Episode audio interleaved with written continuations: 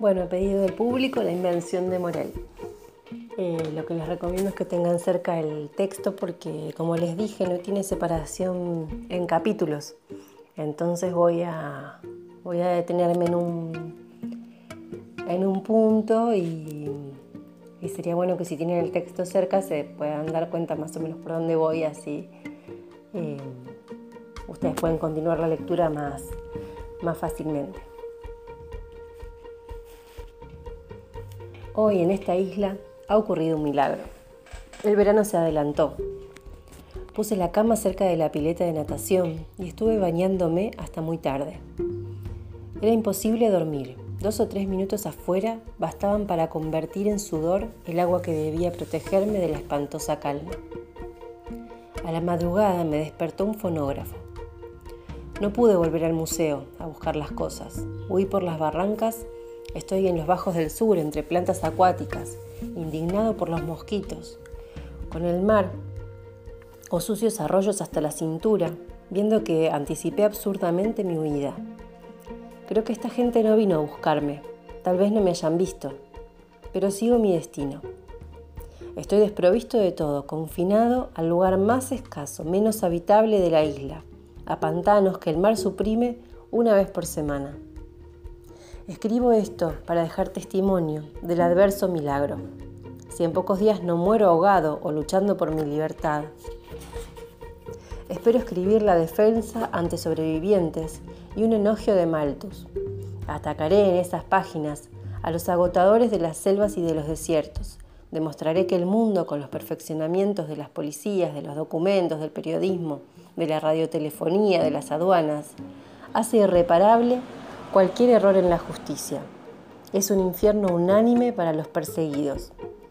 Hasta ahora no he podido escribir sino esta hoja que ayer no preveía. ¿Cómo hay de ocupaciones en la isla solitaria? Qué insuperable es la dureza de la madera. Cuánto más grande es el espacio que el pájaro movedizo. Un italiano que vendía alfombras en Calcuta me dio la idea de venirme. Dijo en su lengua, para un perseguido, para usted, Solo hay un lugar en el mundo, pero en ese lugar no se vive. Es una isla.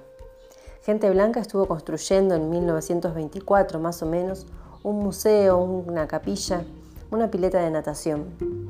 Las obras están concluidas y abandonadas. Lo interrumpí, quería su ayuda para el viaje. El mercader siguió.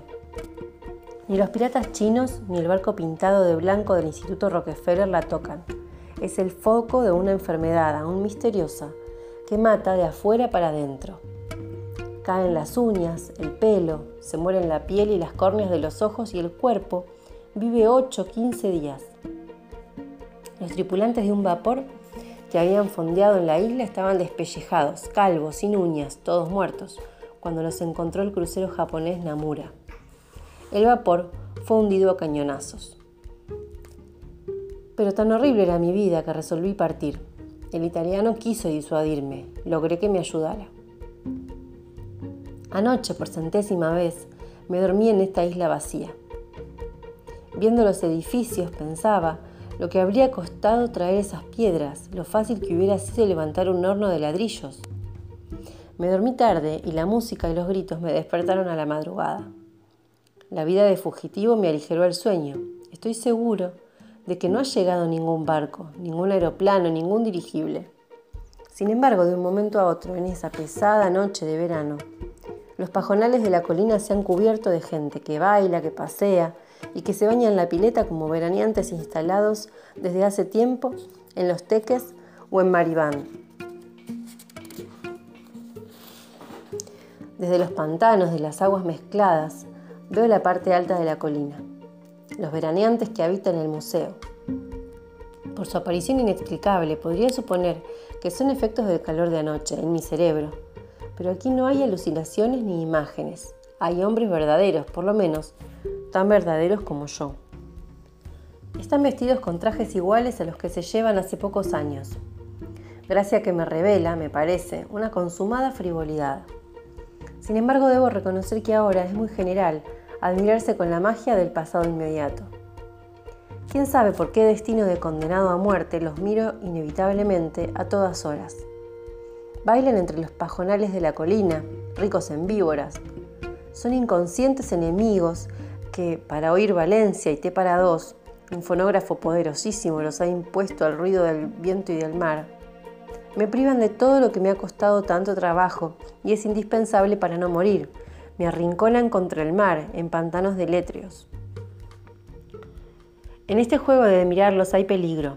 Como toda agrupación de hombres cultos, han de tener escondido un camino de impresiones digitales y de cónsules que me remitirá, si me descubren, por unas cuantas ceremonias o trámites al calabozo. Exagero. Miro con alguna fascinación, hace tanto que no veo gente, a estos abominables intrusos, pero sería imposible mirarlos a todas horas. Primero, porque tengo mucho trabajo. El sitio es capaz de matar al isleño más hábil. Acabo de llegar, estoy sin, herramientas.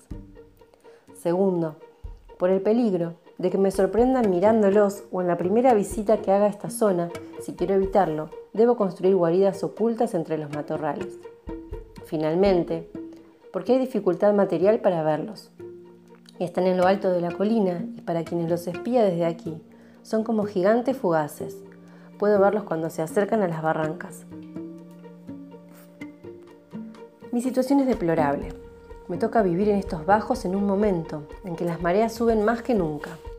Hace pocos días vino la más grande que he visto desde que estoy en la isla. Cuando oscurece busco ramas y las cubro con hojas. No me extraña despertarme en el agua. La marea sube a eso de las 7 de la mañana. A veces llega con adelanto, pero una vez por semana. Hay subidas que pueden ser concluyentes. Hendiduras en el tronco de los árboles son la contabilidad de los días. Un error me llenaría de agua los pulmones. Siento con desagrado que este papel se transforma en testamento. Si debo resignarme a eso, he de procurar que mis afirmaciones puedan comprobarse, de modo que nadie, por encontrarse alguna vez sospechoso de falsedad, crea que miento al decir que me han condenado injustamente. Pondré este informe bajo la divisa de Leonardo, ostinato rigore, Intentaré seguirla. Creo que esta isla se llama Billings y que pertenece al archipiélago de las Hélices. En este momento hay una nota al pie eh, con el número 1 que dice, Lo dudo, habla de una colina y de árboles de diversas clases. Las islas Hélice o de las lagunas son bajas y no tienen más árboles que los concoteros arraigados en el polvo del coral. Nota del editor del comerciante de alfombras, Dalmacio Ombrelieri, calle Hyderabad 21, suburbio de Ram, Ramkrishnapur, Calcuta. Podrán ustedes obtener más precisiones. Ese italiano me alimentó varios días que pasé enrollado en alfombras persas. Después me cargó en la bodega de un buque. No lo comprometo al recordarlo en este diario, no soy ingrato con él. La defensa ante sobrevivientes no dejará dudas, como en la realidad, en la memoria de los hombres, donde a lo mejor está el cielo. Ombrelieri habrá sido caritativo con un prójimo injustamente perseguido y hasta en el último recuerdo en que aparezca lo tratarán con benevolencia. Desembarqué en Rabaul con una tarjeta del comerciante, visité a un miembro de la sociedad más conocida de Sicilia. En el brillo metálico de la luna, en el humo de fábricas de conservas de mariscos, recibí las últimas instrucciones y un bote robado. Remé exasperadamente, llegué a la isla, con una brújula que no entiendo, sin orientación, sin sombrero, enfermo, con alucinaciones. El bote encalló en las arenas del este. Sin duda, los arrecifes de coral que rodean la isla estaban sumergidos. Me quedé en el bote más de un día, perdido en episodios de aquel horror, olvidando que había llegado. La vegetación de la isla es abundante. Plantas, pastos, flores de primavera, de verano, de otoño, de invierno, van siguiéndose con urgencia, con más urgencia en nacer que en morir, invadiendo unos el tiempo y la tierra de los otros, acumulándose inconteniblemente.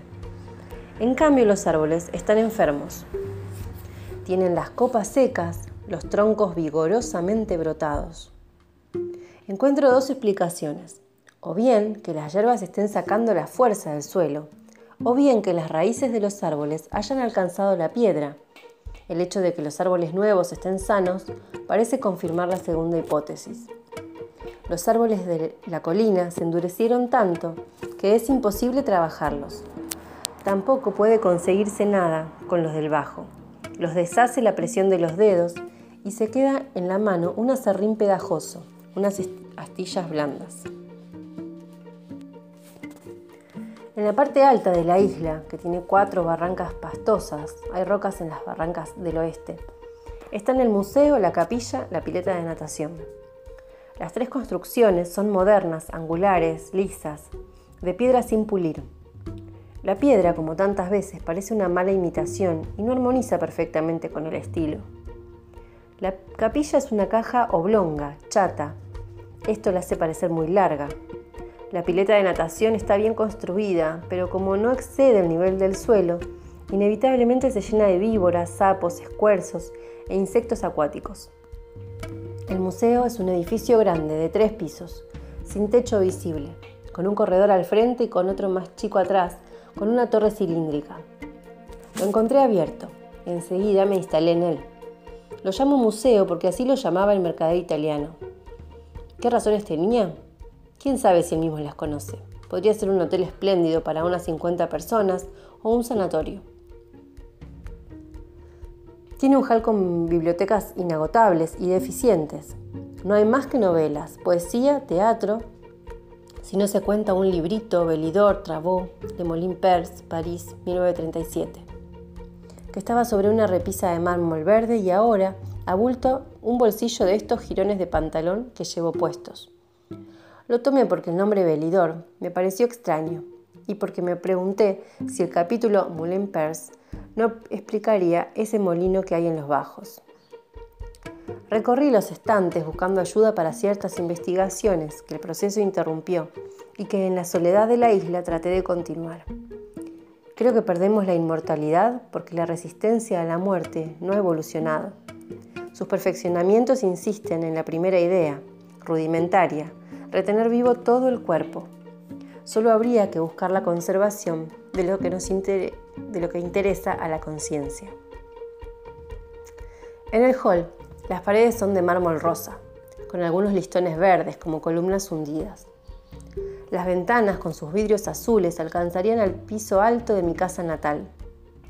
Cuatro cálices de alabastro en que podrían esconderse cuatro medias docenas de hombres irradian luz eléctrica. Los libros mejoran un poco esta decoración. Una puerta da al corredor, otra al salón redondo, otra ínfima, ínfima tapada por un biombo, a la escalera de caracol. En el corredor está la escalera principal, de estuco y alfombrada. Hay sillas de paja y las paredes están cubiertas de libros. El comedor es de unos 16 metros por 12, arriba de triples columnas de caoba en cada pared hay terrazas que son como palcos para cuatro divinidades sentadas, una en cada palco, semi-indias, semi-egipcias, ocres, de terracota. Son tres veces más grandes que un hombre, las rodean hojas oscuras y prominentes de plantas de yeso. Abajo de las terrazas hay grandes paneles con dibujos de Fujita que desentonan por humildes. El piso del salón redondo es un acuario en invisibles cajas de vidrio en el agua hay lámparas eléctricas, la única iluminación de ese cuarto sin ventanas. Recuerdo el lugar con asco. A mi llegada había centenares de peces muertos. Sacarlos fue una operación horripilante. He dejado correr agua días y días, pero siempre tomo allí olor a pescado podrido, que sugiere las playas de la patria con sus tuburbios de multitud de peces vivos y muertos saltando de las aguas e infectando vastísimas zonas de aire mientras los abrumados pobladores los entierran. Con el piso iluminado y las columnas de laca negra que lo rodean, en este cuarto uno se imagina caminando mágicamente sobre un estanque en medio de un bosque. Por dos aberturas, por dos aberturas da al hall y a una sala chica, verde, con un piano, un fonógrafo y un biombo de espejos, que tiene 20 hojas o más. Las habitaciones son muy modernas, suntuosas, desagradables. Hay 15 departamentos. En el mío hice una obra devastadora que dio poco resultado. No tuve más cuadros de Picasso ni cristales ahumados, ni forros con valiosas firmas, pero viví en una ruina incómoda. Bueno, en mi edición ahí es, ese sería el tercero, a ver, uno, dos, tres, sí. Cuarto, en mi edición tiene como unos asteriscos que van, les, conté, que había alguna forma a veces de señalar unas especies de divisiones de texto, a veces es un, punto de aparte que, que da más espacio a, siguiente, al siguiente párrafo. Fíjense porque lo pueden usar eso como, como forma de ir eh, guiándose. No me acuerdo el PDF que les pasé, pero debe tener algún, alguna marca y si no se la van haciendo ustedes. Bueno, eh, nada, sigan con la lectura y tienen el práctico de, de cuentos fantástico también, ¿sí? Así que trabajar. Nos vemos, un beso.